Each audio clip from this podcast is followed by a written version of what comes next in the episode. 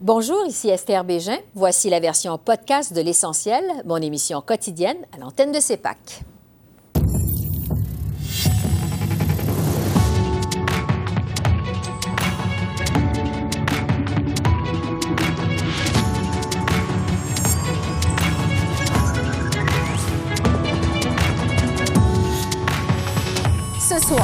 Alors que l'invasion en Ukraine entre dans sa troisième année, les Ukrainiens lancent un cri du cœur pour obtenir l'aide militaire promise.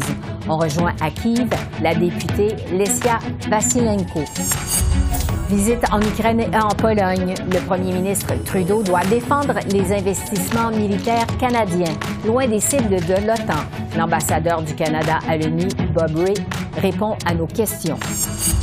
Et les libéraux présentent leur projet de loi sur les préjudices en ligne. Le ministre de la Justice, Arif Virani, est avec nous. Bonsoir, Mesdames, Messieurs. Le premier ministre Trudeau a conclu sa visite en Ukraine et en Pologne. Monsieur Trudeau s'est retrouvé sur la défensive quant aux dépenses militaires du Canada. Alors que l'invasion en Ukraine entre dans sa troisième année, Justin Trudeau a rencontré samedi à Kiev le président Zelensky qui a lancé un cri du cœur pour obtenir plus d'aide de ses alliés. Le Canada subit donc de nouvelles pressions pour atteindre la cible de 2% de son PIB consacré à la défense. La majorité des autres alliés devraient atteindre cet objectif de l'OTAN d'ici la fin de 2024. Le Canada est le septième plus grand euh, investisseur dans les forces armées à l'intérieur de l'OTAN. Euh, on continue euh, d'être là dans toutes les différentes missions. et depuis qu'on est venu au pouvoir, on a augmenté, on projette d'augmenter nos investissements en défense de 70% euh, nous savons qu'il y a plus à faire et on est en train de le faire. Euh, on reconnaît à quel point le monde est devenu euh, plus dangereux et le Canada sera là avec l'équipement et les forces armées nécessaires pour faire notre part entre autres pour protéger le nord, Grand Nord canadien qui devient une, autre, une autre partie importante de l'OTAN qu'on doit faire plus pour défendre. Pour parler de la réalité sur le terrain, je retrouve à Kiev Lesia Vasilenko, qui est députée du Parlement ukrainien. Bonsoir, Madame la députée. Bonsoir.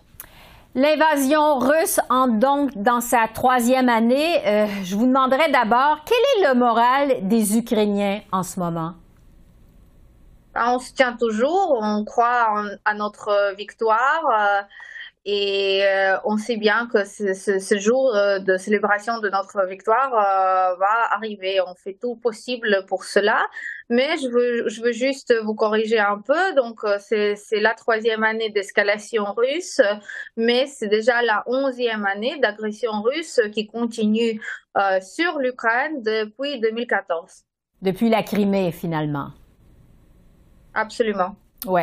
Donc, euh, le moral tient toujours. Vous avez toujours espoir de remporter cette guerre? Vous savez, on n'a pas d'autre choix. Notre seul choix, c'est la victoire puisque si on baisse les mains, si, si on s'arrête, euh, si on euh, se prend dans un déprime, euh, on va pas avoir euh, notre pays, on va pas avoir de l'Ukraine et on n'a pas d'autres pays, d'autres territoires, d'autres maisons où aller. Donc tout ce qu'on peut faire, c'est nous défendre et de repousser l'armée russe de nos territoires euh, pour libérer le plus possible des Ukrainiens qui eux aussi veulent vivre dans une libre Ukraine euh, sécurisée et euh, sans euh, sans les risques d'agression de la côté de la Russie. Donc on doit nous défendre, on doit repousser les agresseurs. La Russie, justement, vient de remporter une victoire dans l'est de l'Ukraine. Selon plusieurs experts militaires, c'est un succès important. Euh, avez-vous le sentiment que le vent est en train de tourner en faveur de la Russie quand même? Euh, c'est une très longue guerre, c'est un conflit très prolongé, donc euh, euh, une bataille, euh, une victoire dans une bataille ne veut pas dire que c'est une victoire dans la guerre. Et c'est comme ça tous les, toutes les dix années euh, qui se passe cette, cette agression. Donc l'Ukraine, on, attend toujours les armes de nos partenaires occidentaux, on attend toujours l'aide financière qu'on espère va être renouvelée avec la décision du Congrès des États-Unis. et donc tous nos espoirs euh, pourront se matérialiser dans des, dans des conquêtes euh, concrètes sur la ligne de front. Justement, Concernant l'aide militaire, euh, le président Zelensky réclame de l'aide d'urgence. L'Ukraine, on le sait, a reçu seulement la moitié des armes promises par plusieurs alliés, dont le Canada. Avez-vous l'impression que les pays occidentaux se donnent bonne conscience, mais qu'ils livre pas la marchandise? Euh, on a beaucoup de promesses qui, qui, ont été faites euh, pour, euh, pour les livraisons des armes et on a vraiment besoin que ces armes arrivent sur la ligne de front. On a besoin de ces armes pour que nos soldats peuvent les utiliser. Euh, et euh, on ne peut pas attendre, on peut pas attendre parce que chaque jour d'attente, c'est des vies, c'est des vies humaines, c'est des blessés, c'est des morts sur la ligne de front, mais aussi parmi, parmi euh, le peuple civil qui est en train de souffrir les frappes aériennes qui, qui viennent toujours de la partie de la Russie. Et bon, bien, ces frappes aériennes ils sont beaucoup moins en, en comparaison à 2022 à 2023 puisque les réseaux russes, eux aussi, sont épuisés, les réseaux militaires à cause des sanctions, des sanctions d'ailleurs qui marchent, qui fonctionnent et qui, ont ces conséquences que les Russes ne peuvent pas euh, frapper tellement euh, l'Ukraine, mais de toute façon, la guerre, ça continue. Et pour nous, c'est absolument crucial, c'est super critique et important qu'on a les armes, qu'on a ces livraisons sur la ligne de front. Donc, euh, je, je, fais appel à tous nos partenaires occidentaux et surtout à tout le monde qui, qui est en train de, de nous regarder, de regarder cette émission, euh, pousser vos gouvernements, pousser les, les, les politiciens qui font les décisions pour euh, faire euh, au plus vite possible les, livraisons des armes mhm. en Ukraine. Euh, samedi, le premier ministre Trudeau a annoncé un accord bilatéral avec l'Ukraine de près de 3 milliards de dollars, alors qu'un sondage indique que 25% des Canadiens trouvent que le Canada en fait déjà trop envers l'Ukraine. Qu'est-ce que vous répondez à ça? Qu'est-ce que vous pensez de ça? Euh, il n'y a pas de trop. Il y a autant qu'il y besoin pour qu'on aille cette victoire. Parce que l'Ukraine aujourd'hui, on, oui, bien sûr, on, se défend euh, et on essaie de repousser, les, Russes pour avoir notre pays, pour euh, récupérer nos territoires et avoir la liberté. Mais en fin de fin, il s'agit de, de l'existence de la démocratie, et des principes euh, basiques de euh, coexistence en paix des États, des États indépendants. Et si l'Ukraine aujourd'hui, elle n'achève pas la victoire, ce sera une perte pour la démocratie parce que ça va donner la chance aux Russes de expander, euh, d'agrandir leur empire, leur territoire. Et après, vous allez avoir les missiles russes sur les frontières occidentales de l'Ukraine ouais. par exemple. Aux États-Unis sur des de, de, de, l'Europe. Et alors, euh, ça va seulement prolonger la guerre parce que ça va aussi donner un feu vert aux autres dictateurs, aux autres dirigeants autoritaires un peu partout dans le monde. Donc, c'est une décision que, que, vous pouvez faire pour vous-même si c'est déjà trop ou si ce n'est pas assez. Et jusqu'à ce que l'agression russe continue, à mon avis, à l'avis de plusieurs Ukrainiens, ce n'est pas assez. Aux États-Unis, on voit aussi des conservateurs bloquer l'aide militaire à l'Ukraine qui a été promise par le président Biden. Comment on réagit à ça en Ukraine? Oui, ça, ça, a causé beaucoup de tensions, ça a causé beaucoup de discussions.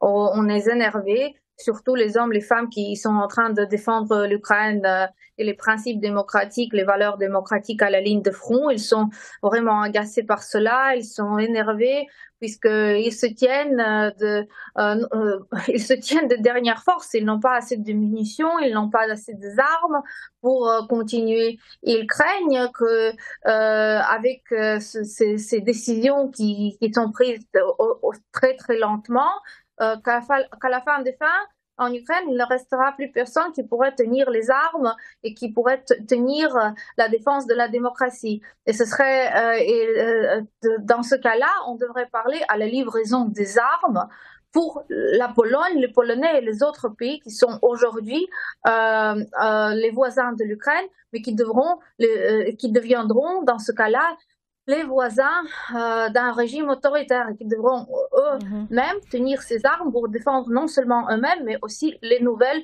frontières de la démocratie. En terminant, euh, on le sait, la contre-offensive ukrainienne n'a pas donné les résultats espérés. Est-ce que vous pensez que tôt ou tard, l'Ukraine va devoir négocier avec la Russie? La contre-offensive ukrainienne, elle dure depuis le 20 février 2014 parce que les Russes ont lancé l'offensive, ils ont lancé l'agression, et depuis ce, jour-là, les Ukrainiens sont en train de se battre, de nous battre. Et donc euh, euh, là, on a eu des résultats. On a, comme j'ai dit, il y a les batailles qui sont perdues, il y a les, batailles victorieuses euh, pour les deux côtés. Pour que l'Ukraine soit victorieuse, on a besoin des livraisons des armes, on a besoin du soutien militaire beaucoup, beaucoup plus grand qu'il y est arrivé pendant les presque dernières deux années. C'est même pas les dernières deux années parce que les livraisons militaires ne sont pas commencées en mars 2022. Ils se sont commencés beaucoup, beaucoup plus tard. Et par les, les huit ans avant cela, c'était très difficile de recevoir de l'aide militaire de la part de nos partenaires occidentaux. Donc euh, c'est pour cela que ce conflit n'est toujours pas terminé. Oui. Euh, Lesia Vasilenko, merci beaucoup et faites attention à vous. Bonne chance. Et je poursuis sur l'Ukraine avec l'ambassadeur du Canada à l'ONU, Bob Ray. Bonjour, monsieur l'ambassadeur. Bonjour, Esther. Vous avez prononcé ce matin un discours à l'Assemblée générale de l'ONU. Encore une fois, vous avez dénoncé les atrocités commises par Vladimir Poutine. On le sait, l'invasion entre dans sa troisième année.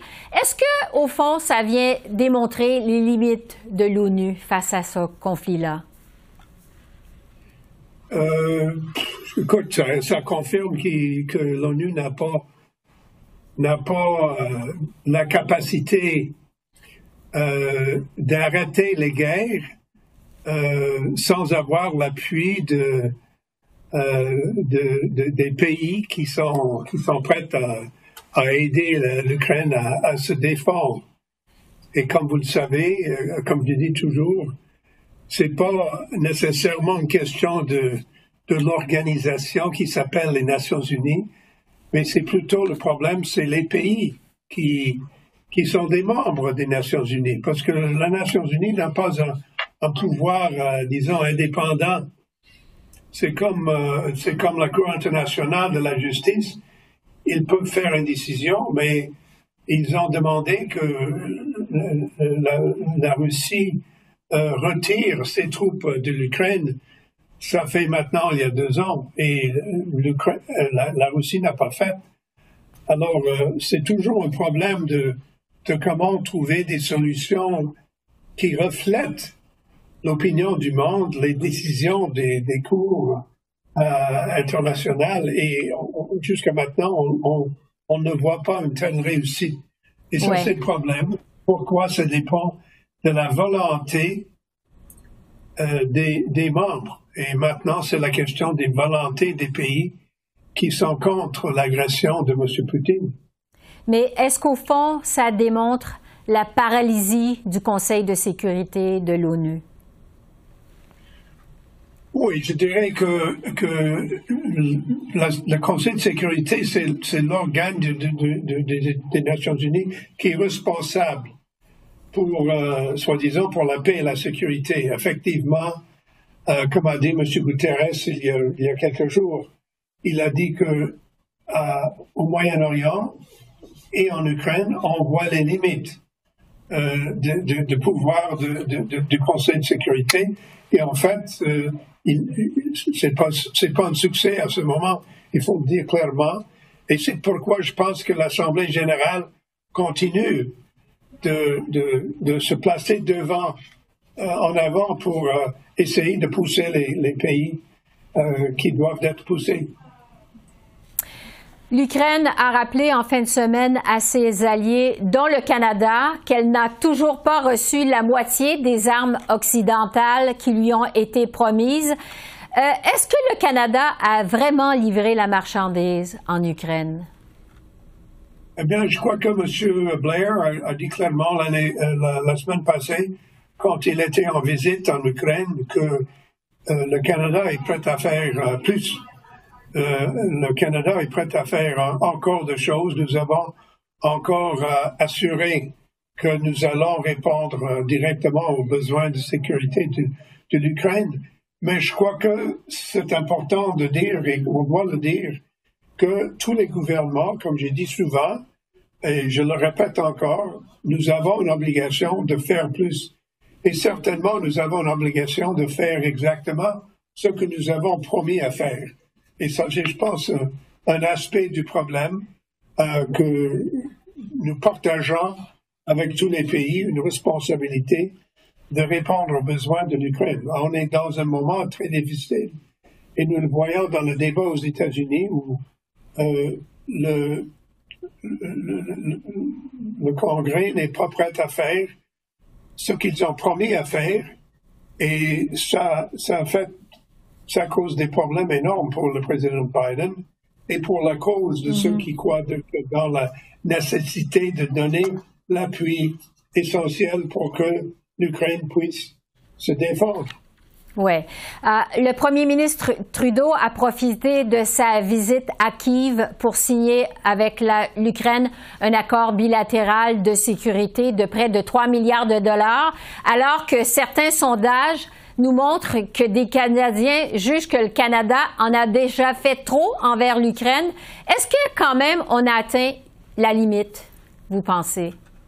Pas du tout, pas du tout.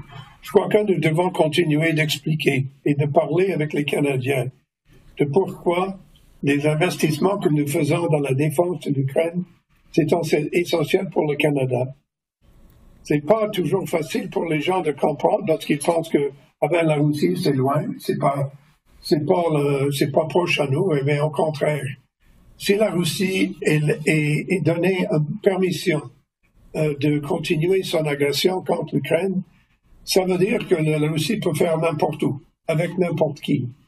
Et dans ce cas-là, la défense de, notre monde euh, contre de telles agressions est, vraiment limitée par cette question de notre, notre compréhension des menaces posées par les politiques du, président Poutine. Et franchement, nous devons faire encore du travail là-dessus.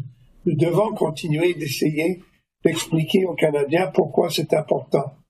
Parce que oui, c'est beaucoup d'argent, on doit le dire. 3, milliards, c'est beaucoup. Mm-hmm. Mais ça ne veut pas dire que ça vaut pas la peine. Au contraire, c'est essentiel. Parlant de travail à faire, euh, le premier ministre Trudeau s'est retrouvé sur la défensive pendant son voyage. Le Canada est toujours loin de la cible des 2% du PIB en dépenses militaires, n'a toujours pas d'échéancier non plus pour atteindre cet objectif. On ne sait pas quand ça va être atteint. Est-ce que le Canada fait sa part vraiment à cet égard? Je pense que c'est essentiel pour le Canada de faire euh, le nécessaire avec euh, euh, notre participation en automne, notre participation dans la, la défense de, de Pacifique. la situation en Haïti, on voit beaucoup d'endroits où notre, notre, obligation là est, est, très très claire. Et je crois que c'est nous voyons encore des augmentations de dépenses de la part du gouvernement. Euh, la défense de l'Arctique, ça devient de plus en plus important aussi. Et je, suis certain que, le budget va continuer d'augmenter. Et je n'ai pas de secret à vous, à vous, à vous, à vous, euh, montrer, mais je suis certain que dans le budget de Mme Freeland, nous, allons encore voir euh, des augmentations dans le budget pour la défense du Canada et pour la défense de tous nos intérêts dans le monde. Et alors que l'invasion de l'Ukraine est officiellement entrée dans sa troisième année, croyez-vous possible que ce conflit se règle par la diplomatie, par une solution négociée? Oui, c'est, mais écoute, c'est toujours la diplomatie appuyée euh, par euh, une expression continuelle de notre solidarité avec l'Ukraine. Parce que ce n'est pas une question de, diplomatie, c'est, une question de négociation qui se base sur une, position qui est plus forte que la position que nous voyons aujourd'hui. Parce qu'on ne veut pas simplement retourner à la diplomatie. Donner un deal à M. Poutine, c'est facile. Euh, mais ça veut dire que M. Poutine peut dire que oui, j'ai gagné. J'ai pas perdu, j'ai pas, euh, j'ai perdu des, vies. Ils s'en foutent de, de, tout ce qu'il fait en, en, tuant ses soldats. Et il y a des milliers, des milliers de soldats qui ont été tués par M. Poutine, de son équipe, de son propre équipe. Mais il, faut avoir la, diplomatie appuyée par une, une politique claire d'appui et de solidarité efficace pour euh, l'Ukraine. Et c'est ce que je pense l'effort que M. Trudeau a fait en visitant Kiev, en signant la déclaration de sécurité et en lui promettant que le Canada va continuer d'être un vrai partenaire euh, pour l'Ukraine. Je crois que tous ces aspects sont importants pour augmenter le travail de la, diplomatie. Oui, c'est tout le temps qu'on a. Merci beaucoup, Monsieur l'ambassadeur. Merci de votre temps. Merci pour l'opportunité de vous parler. Merci. Après l'avoir promis en 2019, le gouvernement Trudeau a dévoilé cet après-midi son projet de loi sur le contenu haineux et préjudiciable en ligne. Les services en ligne seront tenus de réduire l'exposition à ce type de contenu et d'en rendre certains inaccessibles. Le ministre de la Justice veut aussi modifier le code criminel pour ajouter une nouvelle infraction pour crime haineux et augmenter les peines maximales pour propagande haineuse. Ça va jusqu'à la prison à vie pour l'apologie du génocide. Je retrouve le ministre de la Justice, Arif Virani. Bonsoir, Monsieur le ministre. Bonsoir, merci. Vous voulez obliger les services en ligne à agir de façon responsable, rendre certains contenus inaccessibles et protéger les, enfants. Mais pensez-vous vraiment avoir la collaboration des géants du Web? Oui, je crois qu'il faut avoir la collaboration, Esther, parce qu'effectivement, ce qu'on a, euh, on a déposé en Chambre aujourd'hui, c'est un projet de loi qui vise la situation comme, telle est aujourd'hui. Ceci dit, effectivement, avec les plateformes, on veut travailler avec eux. Euh, d'une façon très directe. Ce qu'on voit, c'est effectivement avec les plateformes numériques, pour eux, ils, sont motivés par une priorité qui est effectivement basée sur les finances, sur leur bottom line comme tel, qui est gérée par leurs euh, euh, advertisements sur, en ligne. Ce qu'il faut jumeler, c'est un aspect où il y a un aspect financier et un aspect sécuritaire vis-à-vis de la sécurité des Canadiennes qui sont en ligne sur leur plateforme. Donc le message est très clair pour eux il y aura des obligations, comme vous vous venez de mentionner, comme l'obligation de protéger les enfants, euh, la responsabilité ou obligation d'éliminer euh, ou enlever certaines formes de contenu, mais aussi il y aura des pénalités. Donc le message est clair que, si vous n'êtes pas en mesure ou capable de suivre nos propres règles et, euh, et droits ici au Canada, il y aura des pénalités qui touchent 6% de leur revenu global. Donc, c'est un, euh, ou 10 millions de dollars, euh, ça dépend de ce qui est le plus grand. Ceci dit, le message est clair qu'on va euh, attirer l'attention des plateformes que la situation est sérieuse, notre volonté est, est, ferme et on va travailler pour régler la situation, protéger les enfants et promouvoir aussi l'autonomie des utilisateurs ici au Canada parce qu'eux, ils ont besoin plus d'autonomie, plus de pouvoir pour régler leur propre expression d'une façon numérique. Vous créez une commission, un ombudsman et un bureau pour mettre en application votre projet de loi. Euh, ça va coûter combien et ça va prendre combien de temps?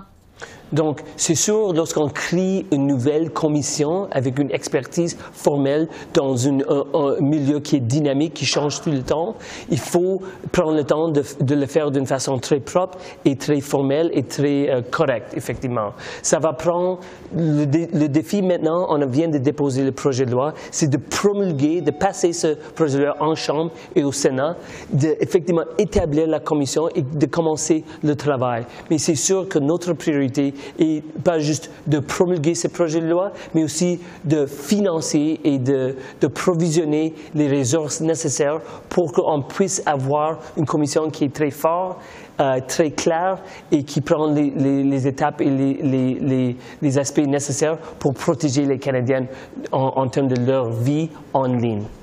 Une fois signalés, euh, certains contenus devront être retirés en moins de 24 heures. Ça va très vite. Euh, des experts en matière de protection de la vie privée et des groupes de défense sont contre cette approche-là. Ils disent que ça va encourager les entreprises à être trop prudentes, que c'est pas réaliste. Pourquoi vous n'avez pas écouté ces critiques-là? Mais ce que je peux vous dire, c'est qu'on a écouté à plusieurs reprises les critiques pendant les derniers trois ans, trois ans et demi. On a consulté les experts, on a consulté les Canadiens, on a consulté nos alliés d'ailleurs. Ce qu'ils ont dit, c'est que deux choses. Il y a sept catégories de contenu, ce qui touche les enfants, ce qui touche les adultes ou tous les deux en même temps. L'autre chose qu'ils ont dit à nous autres, c'est que pour deux aspects, deux catégories, l'exploitation des enfants d'une façon sexuelle et le, partage des images intimes sans consentement, pour ces deux types de catégories-là, il n'y a aucune audience nécessaire, aucun intérêt public d'avoir ce type d'information dans le domaine public en ligne. Ceci dit, il faut enlever ce type de matériaux directement mais aussi, ceci dit, c'est qu'il y a des aspects qui, dans le projet de loi, qui vont protéger les, droits des, peuples canadiens, les auteurs du contenu. C'est-à-dire qu'il y a une évaluation au début. Il y a un take-down où, on, enlève l'information. Ensuite de ça, on peut réconsidérer la décision et euh, réévaluer la situation. Donc, à plusieurs reprises, à plusieurs étapes, il y a une façon où on promouvoir euh, la, justice et les droits des, des deux côtés, les personnes qui se plaignent, mais les personnes qui sont l'auteur.